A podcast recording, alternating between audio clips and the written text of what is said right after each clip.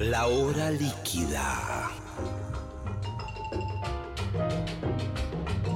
Palabras, historias, anécdotas, canciones destiladas a lo largo del tiempo. Un cóctel que se evapora, una hora que se escurre entre las manos. Mi nombre es Gillespie y les doy la bienvenida a La hora líquida.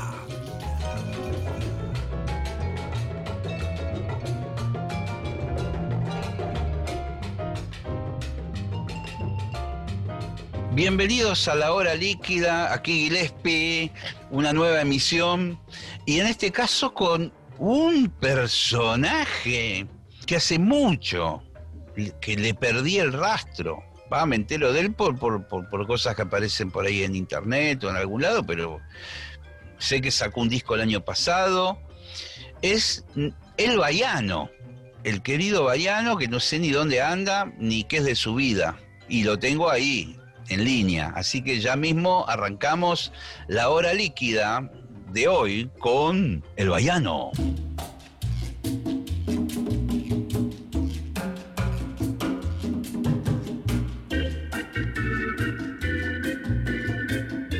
Estamos aquí en la hora líquida con el Bayano, lo veo del otro lado, lo veo de muy buen semblante. ¿Qué pasó? Aguantamos la pandemia, aguantamos la pandemia, Aguile. Este, Bueno, me alegro de verte bien, che, hace mucho que no nos cruzamos. Sí, es este, cierto. En parte porque yo soy medio ermitaño y en parte y en parte que vos salís mucho y yo no te obviamente no te voy a cruzar nunca. Escúchame, eh, varias cosas eh, para arrancar. Eh, Dale. medio de la mano de lo que de lo que decías recién, ¿viste? Sos un poco ermitaño. Bastante, sí, sí, sí. todo, lo contrario que a lo mejor, todo lo contrario que lo que a lo mejor la gente se imagina, ¿viste? Sí, es cierto. Pero es algo desde siempre, es algo que surge a partir de la popularidad, porque muchas veces le pega a la gente que, bueno, cuando sos un anónimo andás, vas, entras a un negocio, haces cualquier cosa, cuando te conocen ya no es lo mismo. Eh, no, yo creo que tuvo que ver, no, porque he hecho mis sociales eh, martes, miércoles, jueves, viernes, sábado y domingo. Este, lo he hecho, lo he hecho.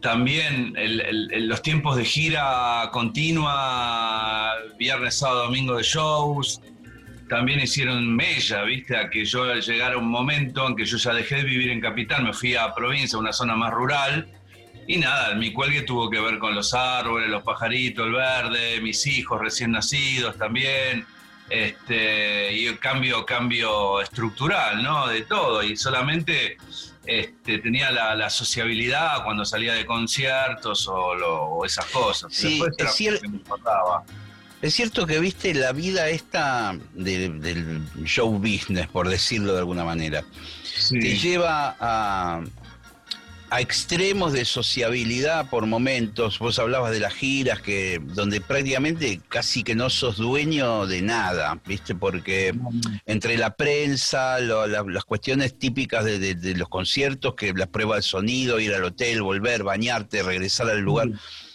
eh, medio te, te arrebatan, ¿no? La, la cabeza. Te, te, cansa un poco, o sea, porque nada, no, yo tampoco soy una persona que tiene. Eh, decir, no, no sé decir no, ¿viste? No. Ahora aprendí un poco más de grande a decir no.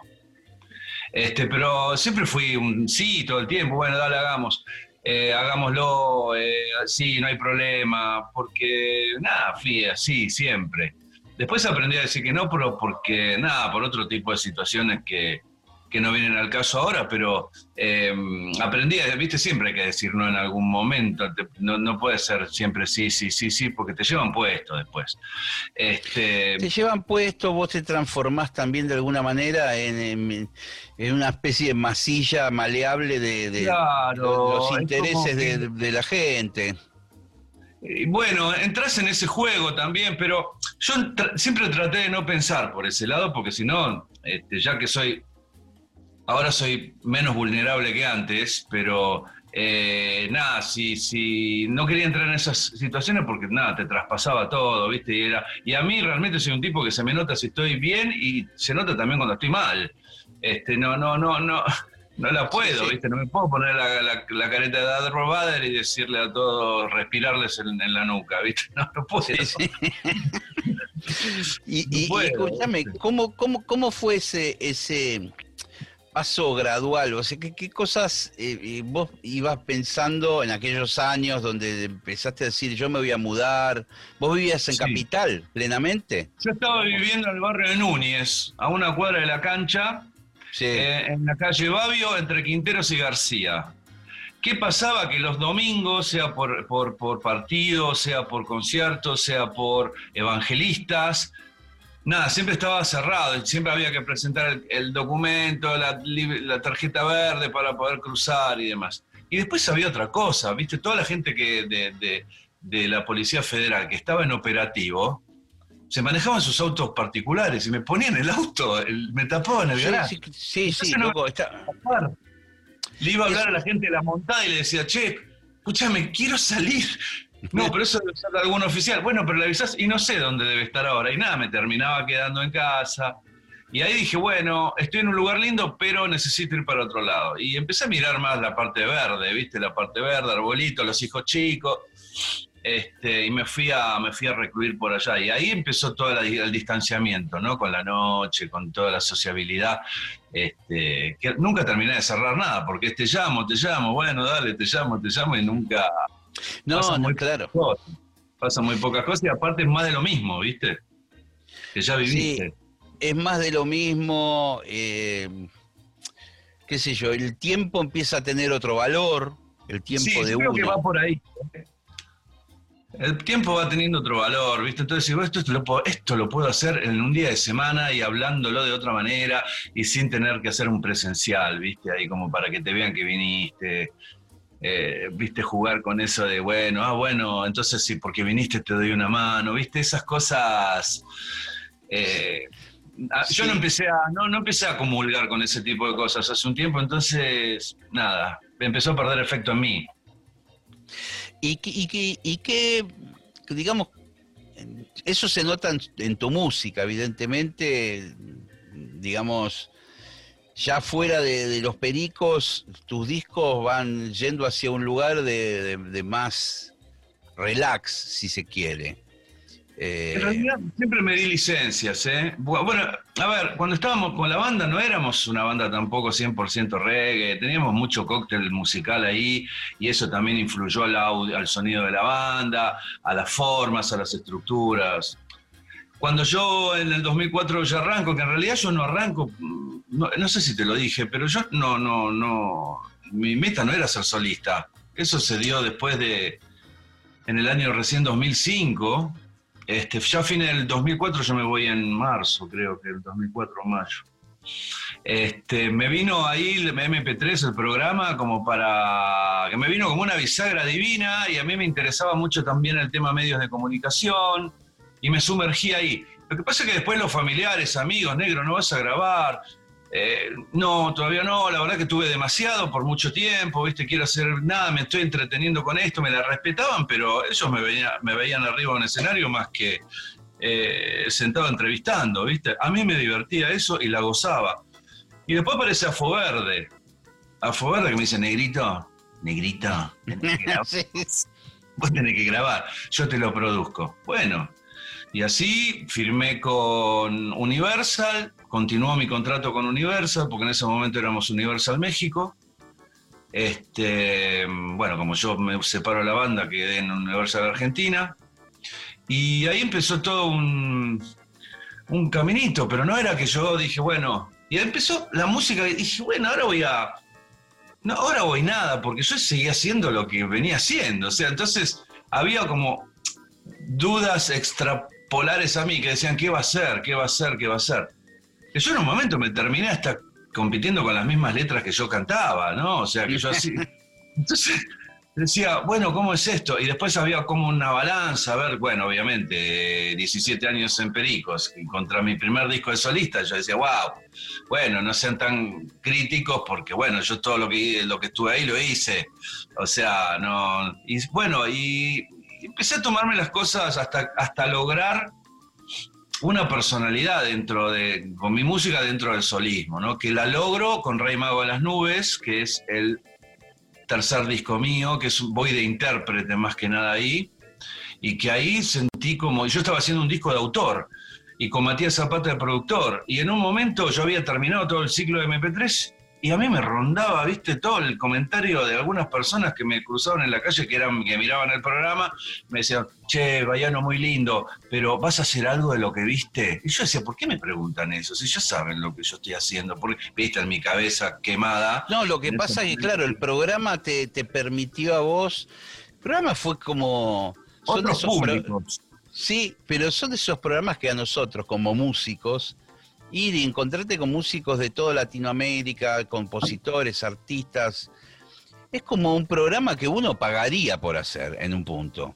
A mí me O no, si te dicen, mira, te tenés que ir a Cuba, viste, hablar con los músicos cubanos y, y, encima me van a pagar, vos decís, viste, porque... Sí, igual era, era periodismo, entre comillas, documentalismo de campaña, porque yo cargaba trípode, ¿eh? eh y, y, finalmente cuando viajábamos no íbamos a, a los lugares turísticos. De hecho, a, lo que, a lo que quería ir es que como a vos, a cualquiera le resultaría como una especie de máster clínica ah, de música latinoamericana.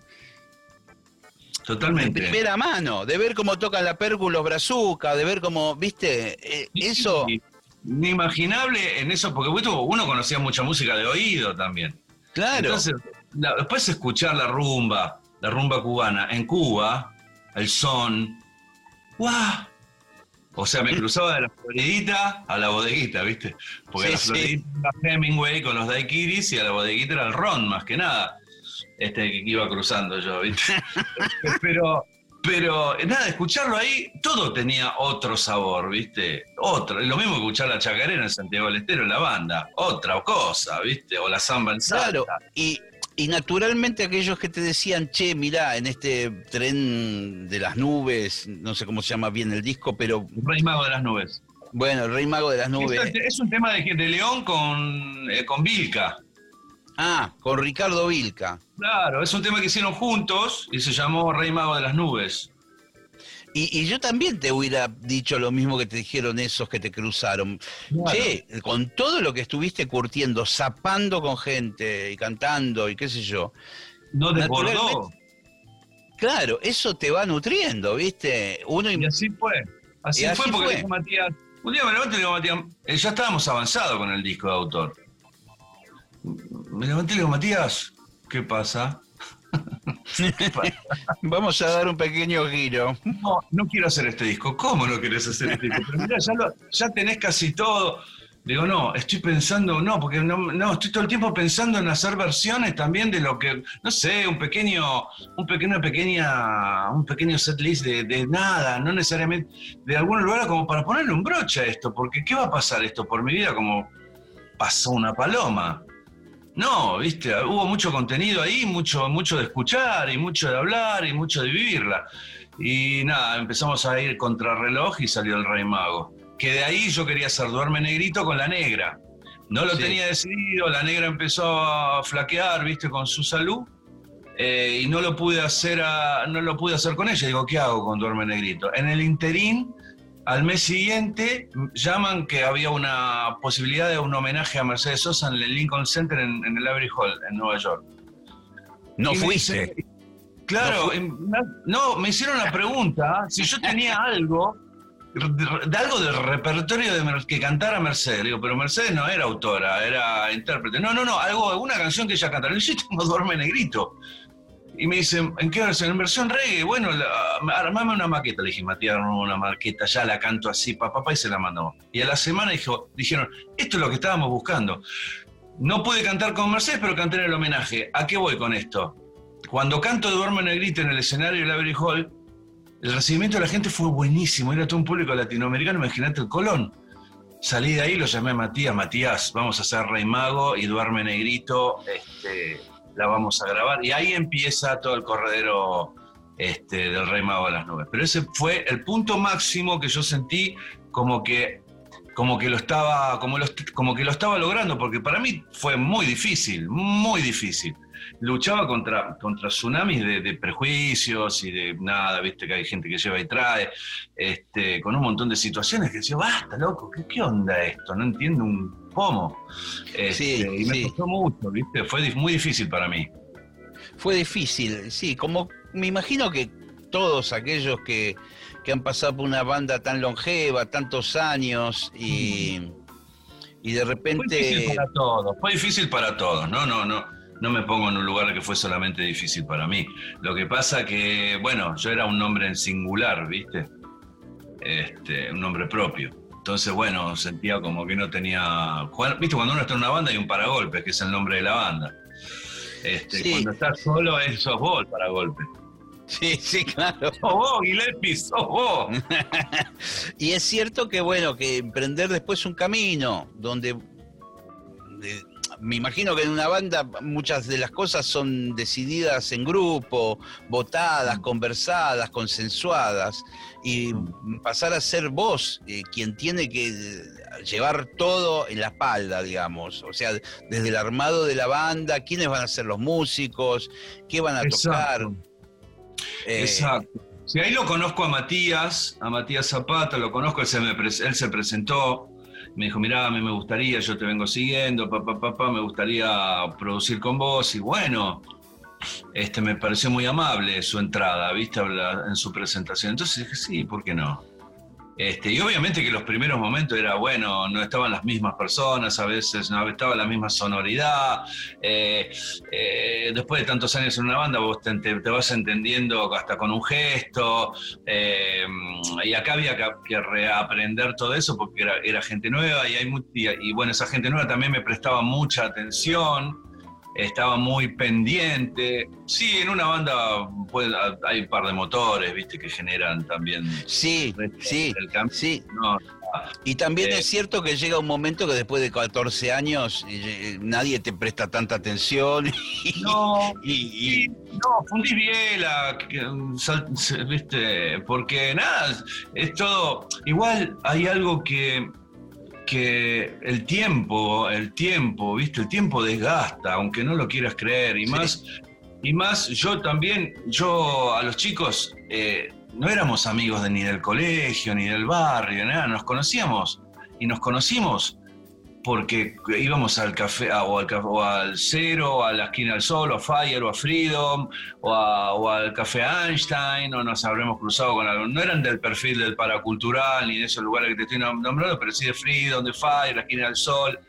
Este, y nos conocíamos más de ahí. Yo estaba en esos momentos con los Atraños, con Leo y con Gastón. Leo falleció el año pasado. Sí, sí, este, lo sabía estaba con el signo, con ellos, con otra música. Y después me convocó, me convocó Juanchi, y lo conocía Juanchi al topo. Después el resto no sabía, no los conocía. Y fuimos tejiendo una convivencia desde el 87 del Ritual de la Banana hasta el 2004. O sea, eh, y después, bueno, todo el, tiempo también, eso lleva también a la, la ¿viste?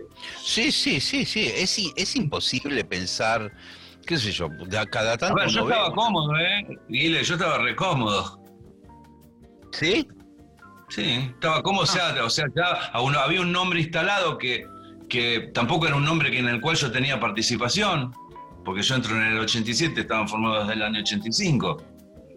Este, eh, o sea, se había generado, había muchas canciones para, digo, cómodo en el sentido, había muchas canciones para seguir tocando y yo podía, me podían me, podría importar poco todo, ¿entendés? Pero no, a mí me importaban muchas cosas y cosas como, que no es lo mismo que antes, había otras, empezaron a surgir intereses porque la gente va creciendo, este, ¿Viste? Sí, sí, sí, no, es eh, natural y pasa. Y, ya ustedes se habían convertido en una especie de empresa, de empresa que genera mm, conciertos, laburo, dinero, eh, giras por todos lados, internacionales, ¿viste? Es otro ya.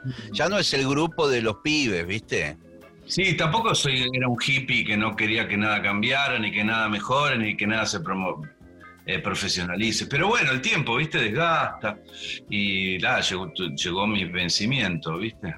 ¿Y cómo, cómo, recién hablábamos de Rey Mago de las Nubes, pero vos antes tuviste uno o dos discos previos. Contame un poco esa, evolución, digamos, de cómo... Bueno, VH Positivo fue el disco que produjo eh, AFO, lo grabamos en el estudio de Gilberto Gil en Río. Este, fue un trabajo, del mismo trabajo que venía haciendo con Pericos, escribir canciones, armar las melo.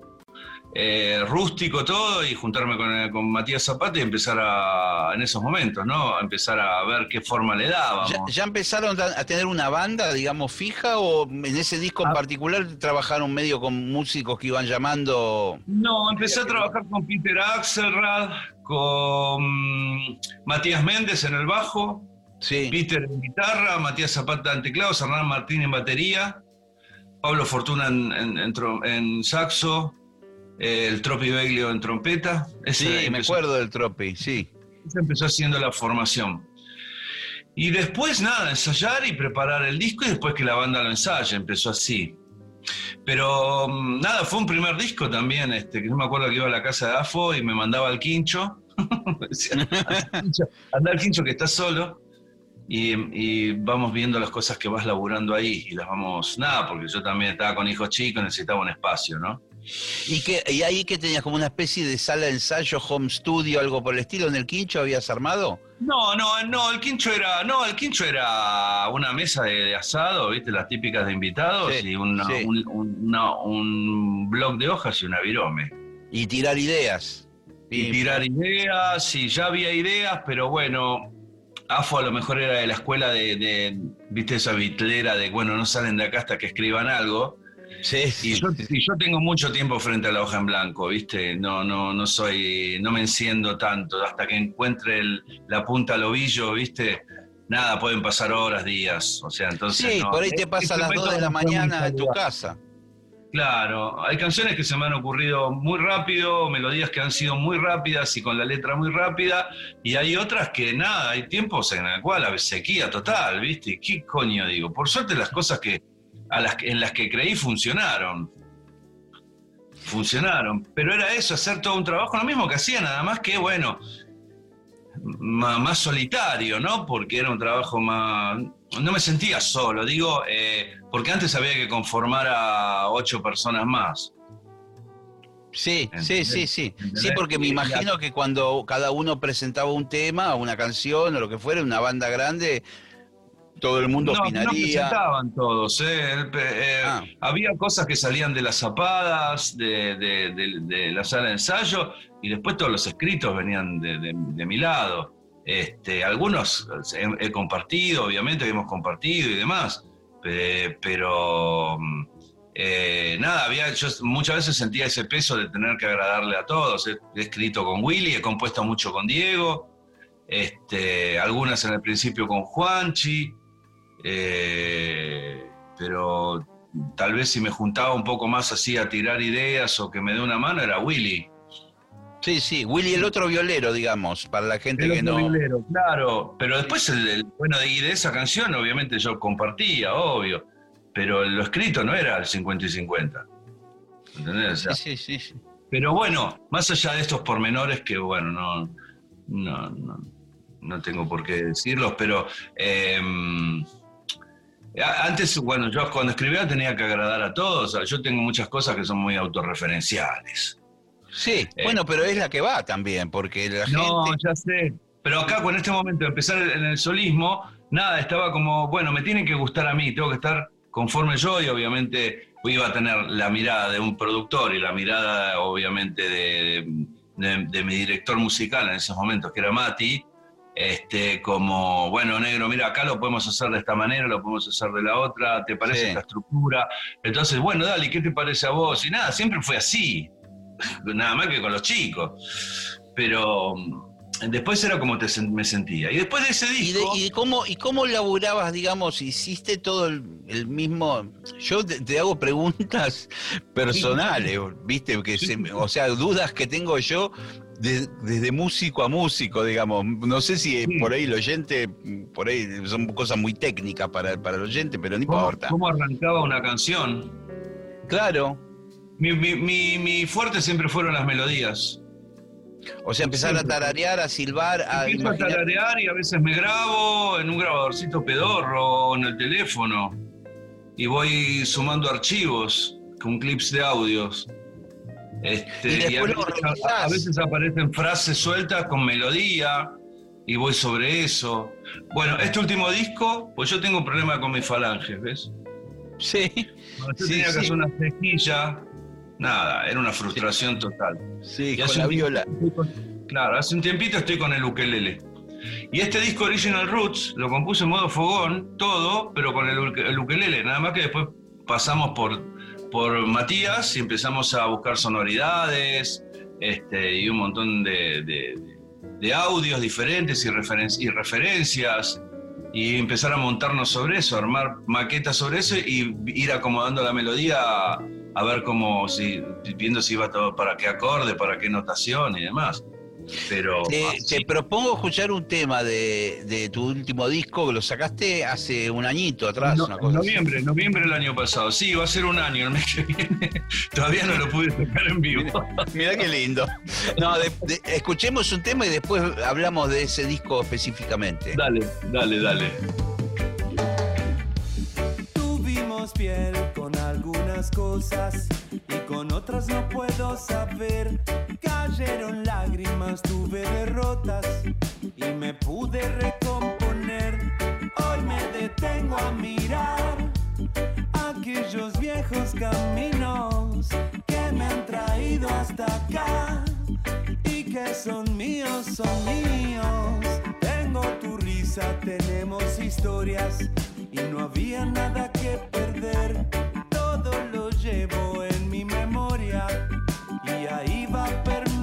Hoy me detengo a mirar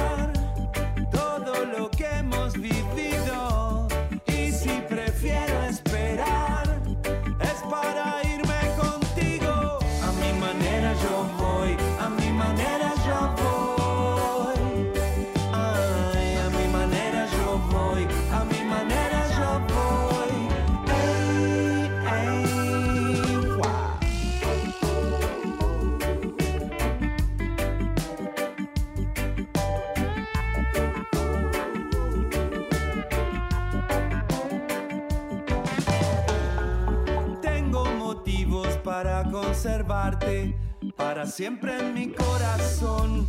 Tengo disculpas que quiero darte por haber perdido la razón. Hoy yo te quiero abrazar y que compartas conmigo.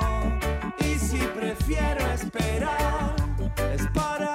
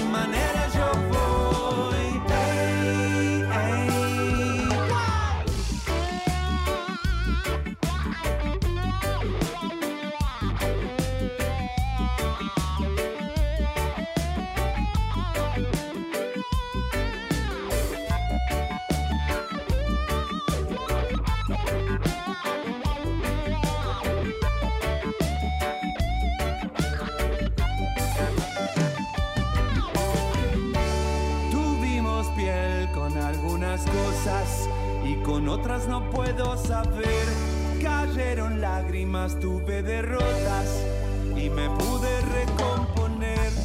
Hoy me detengo a mirar aquellos viejos caminos que me han traído hasta acá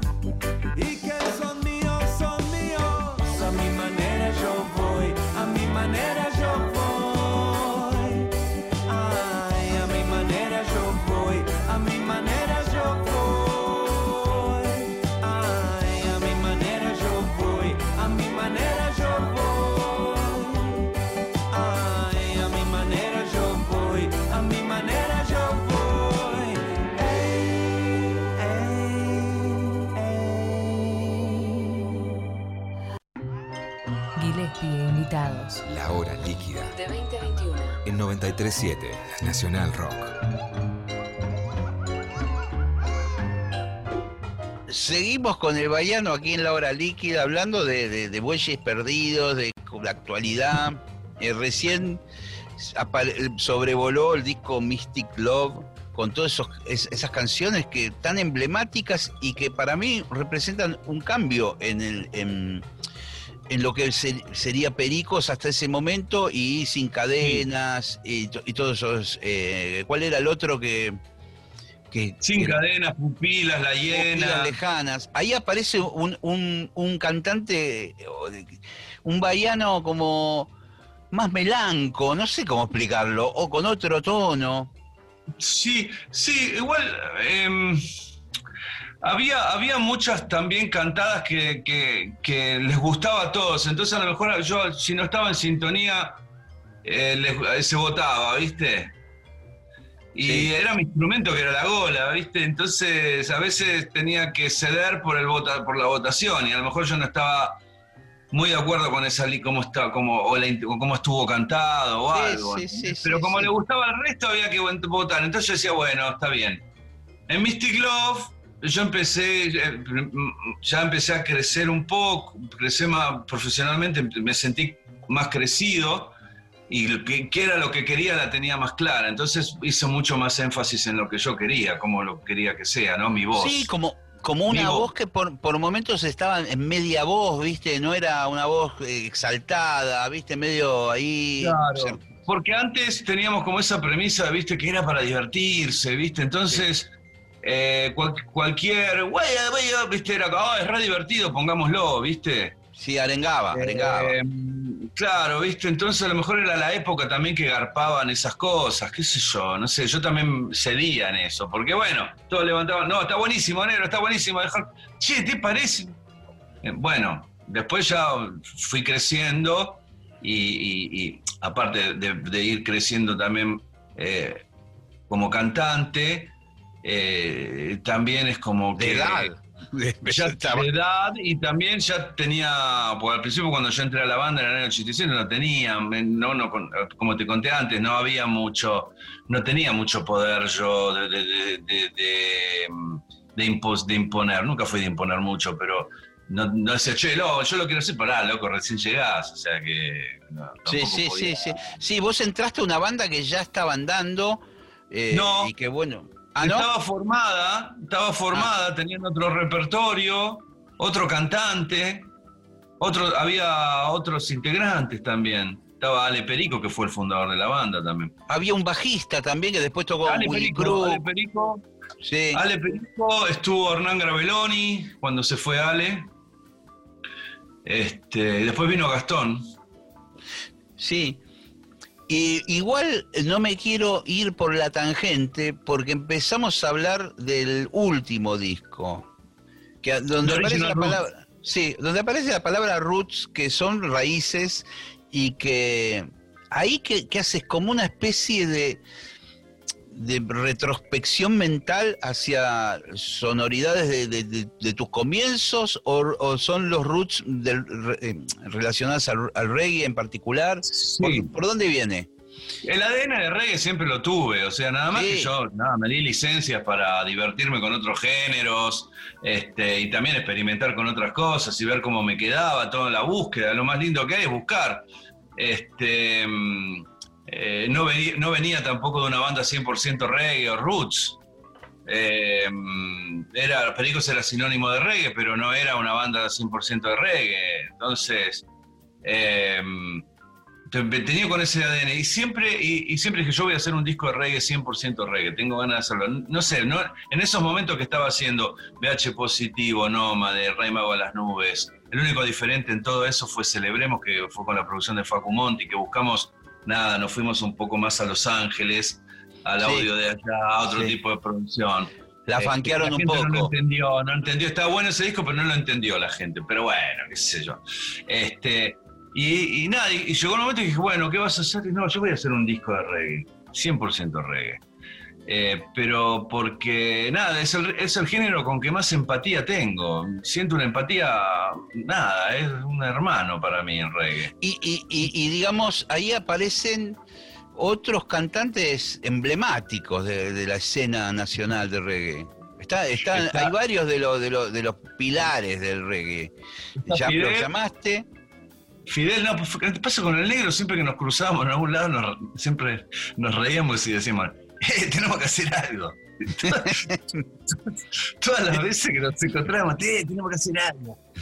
Y cuando, cuando estaba escribiendo la canción sola, que era la que canta Fidel en el disco, había una parte que ya era, que venía cantando yo, y una parte que quería que sea todo ragamuffin. Dancehall. Y, y, Sí. y digo, puta, ahora tengo que escribir todo el ragamuffin y va a ser la misma voz mía, nada más eh, puesta en, otro, en, otra, en otra posición, pero ya vengo cantando todo el tema. Digo, no, ya sé, lo voy a llamar a Fidel y le voy a decir, negro, vos que sos improvisador nato, vení, metí acá, te doy la temática de lo que es y la pones ahí. Entonces lo llamo y le cuento y me dice, ¿en serio? Sí, Titán, la hacemos. y fue al estudio y yo estaba en casa, acá en Núñez, y iba a ir para el estudio. Y cuando yo llego ya se estaba yendo con el hijo, ¿de dónde vas? Y dice, no, ya metí todo. No, ¿cómo ya metiste todo? Entonces, no, vamos para arriba. dice, ah, Titán, te va a encantar. Y escuché, dije, esto quedó ahí. Este, se editó un poquitito nada más porque era un choclo, pero quedó bárbaro. Y de él, bueno, cu- cumplimos ese, ese de, vamos a hacer algo, y lo hicimos. Con Cucho, eh, Parisi más referencial, ¿no? Porque son, era ya un, Sí. un primo generacional, ¿no? Porque Me éramos imagino- en la época era Cadillacs, eh, decadentes y pericos. Claro, la- me imagino giras y festivales compartiendo fecha. Él ya había participado en Mil Vivos en Home Sweet Home. Y esta canción que se llama La Despedida, que es- tenía un tono así, un tono más arrabal, ¿viste? Esa canción me- la escribí en, en rápido. Este, y tenía un tono, y yo ya la cantaba con mis amigos, me decían, no te metas por ahí. Me daba como. Cuando la, escuchó, que la escuchamos con Matías, Matías me decía, esto es para Cucho. Y yo dije, ah, sí, es verdad. Podía haber sido Cucho, Andrés, Calamaro, podía haber Sí. sido, no sé, porque había toda esa cadencia media de. "Eh, eh, eh". Y lo llamamos Cucho y Cucho estaba en México, se hizo un tiempo también, que le agradezco enormemente para poder grabar, porque estaba en full con sus shows en México. Y después, otra canción que también escribo, que se llama Exactamente.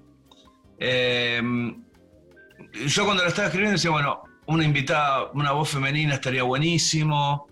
Eh, y cuando escribía esa canción yo me imaginaba ya un dueto con una voz femenina, no tenía ni claro con quién. No Sí, tenía ni no. claro. Porque aparte ya había un montón de, de- de cantantes tipo Mon Laferte, viste, muchas ac- a- cantantes de, de otros países que también te sirven para los puentes, viste, para poder... también sí, sí, que son, esos son, de conexión, viste. son muy, muy bienvenidas en los sellos discográficos generalmente porque es como que permite que por ahí se conozca un artista acá y, y a su vez a vos en un- el país de ese artista y se dan esas Bueno, es cosas. esos puentes que están, están- no están mal, no están mal, porque aparte eso es saludable también, el, la Sí. confraternidad, eso suma, suma un montón, y también las formas de cantar. Pero bueno, Mon Laferte ya había cantado con, con, con los Deca en el disco, este, y nada, y me voy de gira, Matías eh, se queda en Buenos Aires, y digo, bueno, pues sigamos buscando. Bueno, aparecieron infinidad de nombres, Julieta Venegas, ¿viste? Que estaba en Argentina también. Pero bueno, me voy de gira y un día llega el track, me llega el track, ¿viste? Por MP3. Sí. Escucho, ¿viste? Escucho una voz y digo, uy, qué linda esta voz.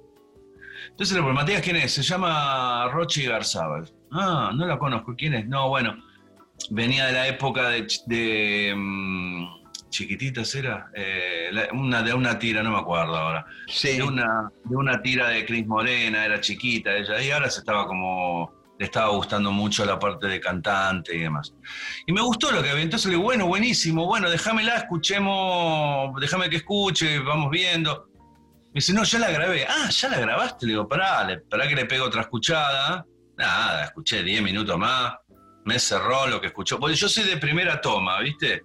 Sí, sí, Eh, o, o- o sirve o no sirve, ¿no? Es como- escuchás, eh, si te causó algo, ¿viste? La primera Sí. impresión, ¿qué te Sí. causó? Si me causó algo, sí, vamos, sigamos, trabajemos. Si no me causó nada, y qué sé yo, a lo mejor soy bastante extremo, pero no, no, nada, se me cae ya ahí.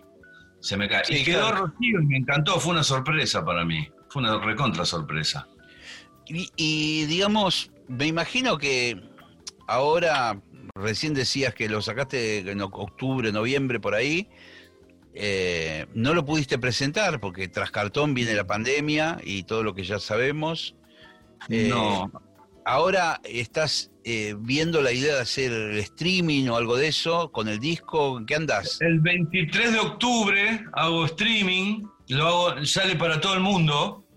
Este, y no lo hago en acá en casa, lo hago en el, en el estudio Mahler, con puesta, escena, cámaras. Un, Sí, que- te- un poquito más profesional, ¿no? Les Este, permite a, lo- a los músicos llevar el equipamiento que quieren usar, el, el violero se lleva su equipo. con todo el tema del distanciamiento, a mí es lo que me genera el streaming, que el streaming es para adentro y el vivo es para afuera. Entonces, el streaming que es para adentro, y a mí me genera licencias artísticas. Sí, desde el escenario para afuera, porque está la masa ahí, la gente esperando otro tipo de goteo de su cuerpo, ¿viste? sí, Otra- sí, sí, loco, sí. Y el streaming te da como. De hecho, este, voy a presentar. Van a ser entre 20 y 22 canciones icónicas. Este, voy a tratar de, de conformar a todo el mundo. No creo que lo pueda lograr, pero bueno. Eh, y también voy a darme licencias con versiones este, diferentes. El formato por ahora es de tres. Este, veremos cómo, que- cómo podemos acomodarnos también por el tema del distanciamiento y, y toda esa cuestión que por más que vos hagas algo lindo, si te vieron muy juntito, después hay críticas por eso y eso no quiero que pase. Sí, es Lo cierto, voy, a es hacer, cierto. lo voy a hacer en vivo, en directo, no lo voy a hacer grabado y después emitido.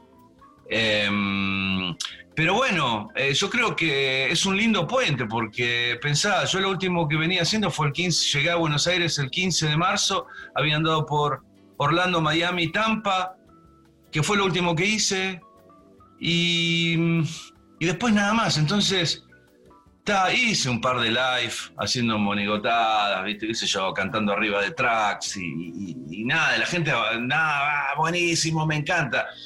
Y esta vez eh, dije- veía cómo estaba haciendo el resto de los colegas y veía que iba creciendo el, el modo streaming y que se iba perfeccionando cada vez más y me animé, porque lo que menos quería es que salga mal. Este, y me animé y nada, y este streaming es sí con corte de ticket, ¿viste? Esto lo- el ticket lo pueden conseguir por Ticket Hoy la gente o directamente en mi Instagram van, van a Bahiano Música, que es mi cuenta, van a la bio, ahí está el link con cada país para poder este, adquirir la- los tickets. Y vamos a ver qué sucede, ¿viste? Porque me parece, estoy súper adrenalítico con esa fecha. No, no, y aparte, mira, hay una realidad que, por lo que estaba hablando con muchos colegas que venimos viendo, eh, nuestras perspectivas de hacer conciertos en vivo con público se están corriendo para el año que viene largamente, te diría. Sí. Eh, a menos que Y suceda... aparte que nosotros, nosotros vamos de mano con el turismo y con la hotele- y con el transporte.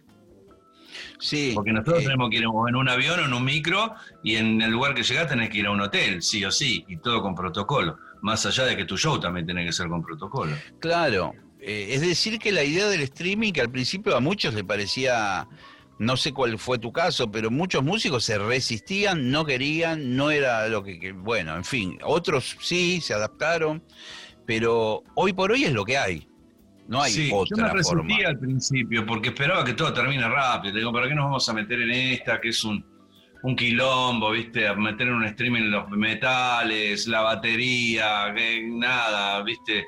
No es solamente encender una cámara, viste? Ahí todo hay temas de transmisión, de audio, de que todo esté correcto, de conexión, viste? Es todo un, un moñazo. Pero yo me resistía al principio.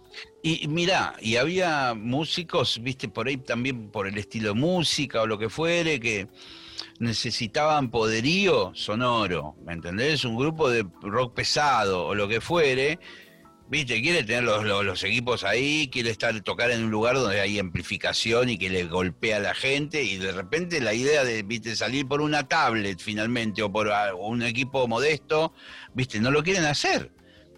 Igual Eh, ten en cuenta algo, ten en cuenta algo. La gente que está frente a un escenario está toda la gente viendo el show por una pantalla.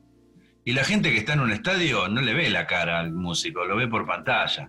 O sea, Sí. hay, como un, hay como un precedente de la que la gente mire por pantalla. Pues yo he tenido gente frente al escenario así.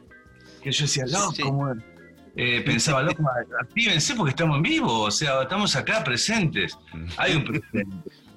Sí, todas las cosas nuevas al principio dan miedo, ¿viste? Y más tienen técnica. ¿Y cómo ves esa idea que también está empezando a aparecer? Yo lo estoy pensando también, que, que bueno, esta situación que nos, nos modificó de- del coronavirus y todo lo que trae aparejado, seguramente va a, digamos, pensar los conciertos de, de aquí a mañana o al año que viene, lo que fuere, cuando vuelvan a abrir los teatros con la capacidad que habiliten o estadios o lo que fuere, yo creo que el streaming ya igual quedó también, va a quedar. O, o sea, vos vas a poder ir a ver a, no sé, a, por cualquier cosa, no sé, Caetano Veloso en el Gran Rex, pero además el que Va- vive en Jujuy lo va a poder ver en streaming también en el Gran Rex en ese mismo Exacto. instante. Yo creo que eso va a suceder. También creo que va a haber, va a haber artistas que a lo mejor hagan shows solamente por streaming. Creo que va a haber formatos que van a cambiar.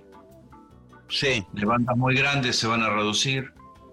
Este, la cuestión de nada, de, hasta que no haya una vacuna, ojalá que venga rápido, pero viste vos, históricamente se, se sabe que una vacuna tarda 8 años, 10 años para que sí, hoy estaba que- leyendo un artículo justo de, no me acuerdo de- si era de, sí, de la BBC mm, del mundo, pero en español, y, y decía que naturalmente las vacunas llevan 15 años en estar perfectamente eh, optimizadas. eh, Nos miramos. Es decir, que el barbijo, viste, yo ya estoy pensando en comprarme tres o cuatro barbijos, viste, de distintos colores y todo, porque llegó para quedarse el barbijo. Sí, o meternos el globo tipo de Marta, Marta.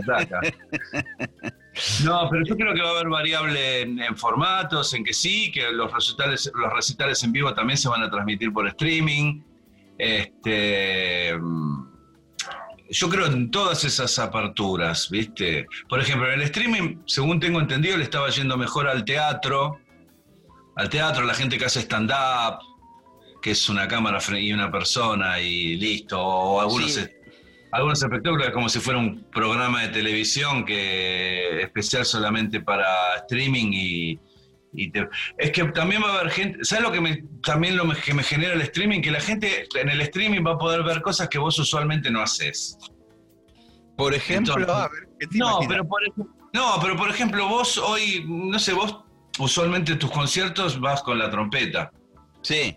Entonces, Sí, bueno, a lo sí, mejor en un sí. streaming, a lo mejor en un streaming, vos proponés otro tipo de coyuntura musical con Sí, tus canciones, sí. que no son las usuales que la gente conoce. Entonces, eso también es como un gancho. Bueno, vamos a hacer esto, no sé, puedes hacer arte de magia también. ¿Entendés? No- Bueno, no- a mí no me pasó- beta, o de cocinar, no sé, no te conocen esa beta tuya. Entonces, ah, vamos a verlo a Gillespie cocinando y tocando. ¿Qué sé yo? Son son cosas que vos podés puntualizar en un en espacio en que no es que, viste que a mucha gente le, le gusta ir a esos lugares donde no van todos. Sí, más vale, sí. Bueno, ¿eh? Cuando vos empezabas a tocar, era cuando ya empezaste a ser popular, ya te dejaban de ver porque ya te escuchaba más gente de la que te tenía que sí, escuchar. sí. Y, o, o te aparece alguno que te decía, yo te iba a ver, pero en la Sí. época que eran pocos. Claro, que, el que estaba, claro, que éramos pocos y estábamos ahí. Bueno, el Pasa con los también- periodistas también. Exacto. Que te hacen muy, una- linda- muy lindas críticas cuando no te va a ver nadie. Y cuando llenas un teatro se ponen Claro. ortivas, ¿viste? Se ponen ortivas, boludo, no se puede creer. Bueno, el streaming puede ser tu Narnia. Bueno, yo Vos sabés que lo pienso también desde esa, desde esa forma, como si te pones en, en, ese, en esa sintonía donde todo puede suceder y, y esa especie de cosa desestructurada. Yo el otro día estaba viendo a Pedro Aznar en una de las Sí. cosas que transmitió. Y es fantástico, ¿viste? El Verlo ahí, tenía las violas ahí a un costado, el bajo, qué sé yo, por ahí agarraba un instrumento y tocaba unas notas y decía, no, este, ¿sabes qué? Lo, se me rompió, lo mandé a arreglar en la época de Cerú Girán. Yo me volvía loco, ¿me entendés? Porque lo que más Claro. me gusta es todo eso. Viste, Claro. ¿no? El, el, el- el, viste, el show armadito que solamente, viste, eh, como toda la, la periferia, la atmósfera. Por eso te digo, el streaming te da para eso, porque vos a lo mejor en un show en que la gente está parada o está. Y dice, ah, no, no hables tanto y cantá, Sí, ¿viste? anda, anda ahí, viste, claro. Claro, anda al hueso. Y el streaming, por eso el streaming puede ser tu Narnia, es otro mundo. Vos podés. Muchachos, yo voy a hacer esto y nada, y ahí te podés dar el lujo de plantearte otro mundo, obviamente con tu música, con lo que fuere, pero entiendo que puede servir para eso también, como para transmitir en paralelo un show en vivo, nada más que también el que está sonando en vivo está sonando por streaming, porque obviamente hay mucha gente en el país que no tiene el acceso a venirse hasta Buenos Aires para ver un show tuyo. O le gusta lo que haces y no, no, no, no puede, no puede venir, no, no tiene para costearse. Y lo ve por ahí y tiene eso del artista que me gusta. Sí, eh, es, yo hay que pensarlo también. Uno siempre, a veces piensa bueno, en el capital, en el Gran Buenos Aires, pero cuando te pones a abrir el juego y a ver que de repente una persona de cualquier lado del país, o en el caso tuyo, que va a salir en muchos países, eh, Sí. un tipo en Chile o en cualquier lado que dice, loco, lo quiero ver al Bahiano, hace cinco años que no lo veo. Sí. Eh, mediante el streaming se va a poder ver ese show. Y mucha gente que ama la nostalgia. Sí. Que son gente ya, eh, gente que es arriba de los 40, ¿viste? También que dice, bueno, me da paja, era, salvo que te presentes en algún teatro de calle Corrientes, que va, ¿viste? Se sienta, va con el hijo, este, que me encanta eso a mí, a mí Sí. eso me encanta. Cuando veo Pero- eso me, me vuelvo loco. Pero es cierto que también, viste, el, em, yo ya me, me, me, me estoy como transformando en un sommelier de streaming, por decirlo así. Ah, ¿sí? No, ahí porque miro algunos de colegas, por supuesto, y después miro cosas eh, que van sucediendo, gente que transmite live en el mundo, yaceros, eh, tipos Claro, que claro. tocan instrumentos, qué sé yo. Y el otro día hablaba en este mismo programa, hace un par de semanas atrás, con Sandra Mianovich, que me decía que, que ella se terminó tuneando un equipo de audio con dos baffles Para con, un- con una pantalla grande y ya la situación streaming ya la vive grosso, con, con buen audio, con buena pantalla y que como que los sábados eh, ella dice, bueno, ¿qué voy a ver hoy? ¿Viste? Bueno, toca, no sé, Víctor Heredia, no sé, por decir algo. Lo que eh, o- sí, sí, sí. Y se mira un show en streaming en la casa, ya sin moverse. Y no, te- no, en la, no en el celular, en un ámbito de que ya suena Bueno, grosso. eso también va a crecer, eso también va a crecer. A la gente le gustan las pantallas grandes, ¿viste? sí. Eso también va a crecer. Y en cuanto lo vean en uno, yo me compré un aro de luz sí, que, Que tiene te favorece soportes te favorece muchísimo. Y ayuda un poco al plano, ¿viste? Porque si no, Sí. te- te- está medio oscuro. A mí me da medio bajón ver al otro loco, estuvo medio oscuro Sí, porque sí, está sí. agachado. así. Y este tiene como un pie de, con pipeta para micrófono y tiene dos soportes de eh, para teléfono, si querés ponerlo, si querés hacer transmisión. Después tengo otro que es de pie, pero para tablet, que, que tiene como una agarradera para mesa y te queda la el tablet como colgado. Es en algún genial. momento- en algún momento, este, algo va a pintar. Si Sí, esto sí, sigue. Esto lo empecé a comprar porque empecé a ver, dije, "Mm, esto A no mí se me pasó lo mismo. ir, no se va a ir rápido. No, a mí me pasó lo mismo.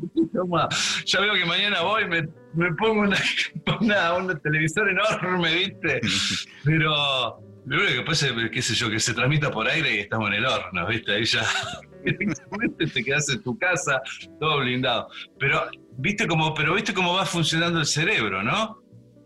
Sandra ya se armó, viste, seguro que compró parlante plano, viste, un sistemita plano, este, un televisor Ella, eh, mira, grande. ella tenía un equipo de audio grosso de los 80 que usaba con bandeja de disco, no sé, una cosa así. Marantz, esa Claro, onda. y lo conectó, lo vinculó con el Smart TV, con qué sé yo, y Uh. se armó un lindo. Tiene la rueda de volumen así, ¿viste? es de submarino.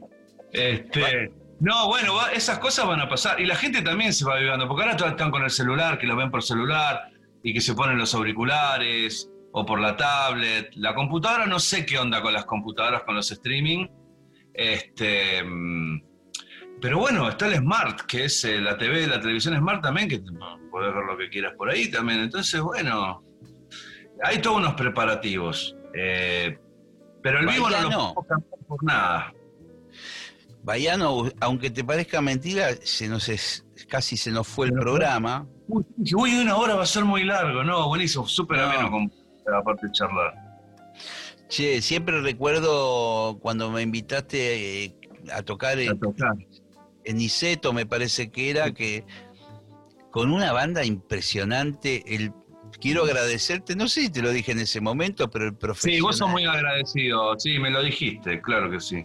Que me mandaste antes la canción, si te va bien, escuchala, algún MP3, eh, no, no siempre pasa eso, y llegar y que estuviera todo recontra perfectamente bien.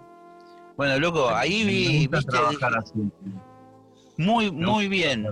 Y el invitado es sagrado, ¿viste? El invitado en, en el show, eh, que vos invites a alguien es sagrado, ¿viste? Para mí, a mí, yo respeto mucho a la, a la persona que, al invitado que se hace su tiempo y corrió algo porque, y, y tiene palabra para ir, y no, eso lo respeto mucho. Entonces, lo menos que puedo hacer es que cuando esté en el escenario, cuando se sienta cómodo y que esté todo a su disposición.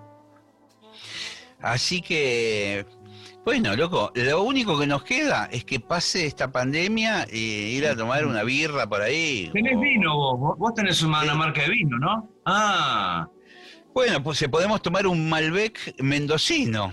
sí, claro, claro. Yo había había mucho colega con vino, ¿viste? Entonces dije, ah, pero te estaba mirando y dije, las últimas veces que yo estuve en la radio estaba siempre con un vinito. Sí, señor. Después leí por ahí que tenías tu marca de vino. ¿Cómo sí, se llama? señor. Don Gillespie. Don Gillespie, muy bien. Me avejenta un poco el nombre, me parece, pero. No, tal vez como un Don David, ¿viste? Don- Así que bueno, por ahí, por ahí ser ahí en la zona rural donde estás, ¿eh? una tardecita. Dale, un piquito, Dale. una Ahora estoy viviendo en Núñez hace un año y cuatro meses porque me separé. Entonces me alquilé un departamentito acá en Núñez. Pero cuando esté todo mejor nos cruzamos porque este, nosotros somos de la gente que da vuelta con la Vicky al cassette, ¿viste? Entonces tenemos que cuidarnos un poco. Bayano, gracias, loco. Un abrazo enorme y, y bueno, ojalá que nos veamos en persona la próxima. Dale, querido. Te mando un abrazo, te quiero mucho y cuídate. Igualmente. Chao, chao. Dale, viejo. Chao.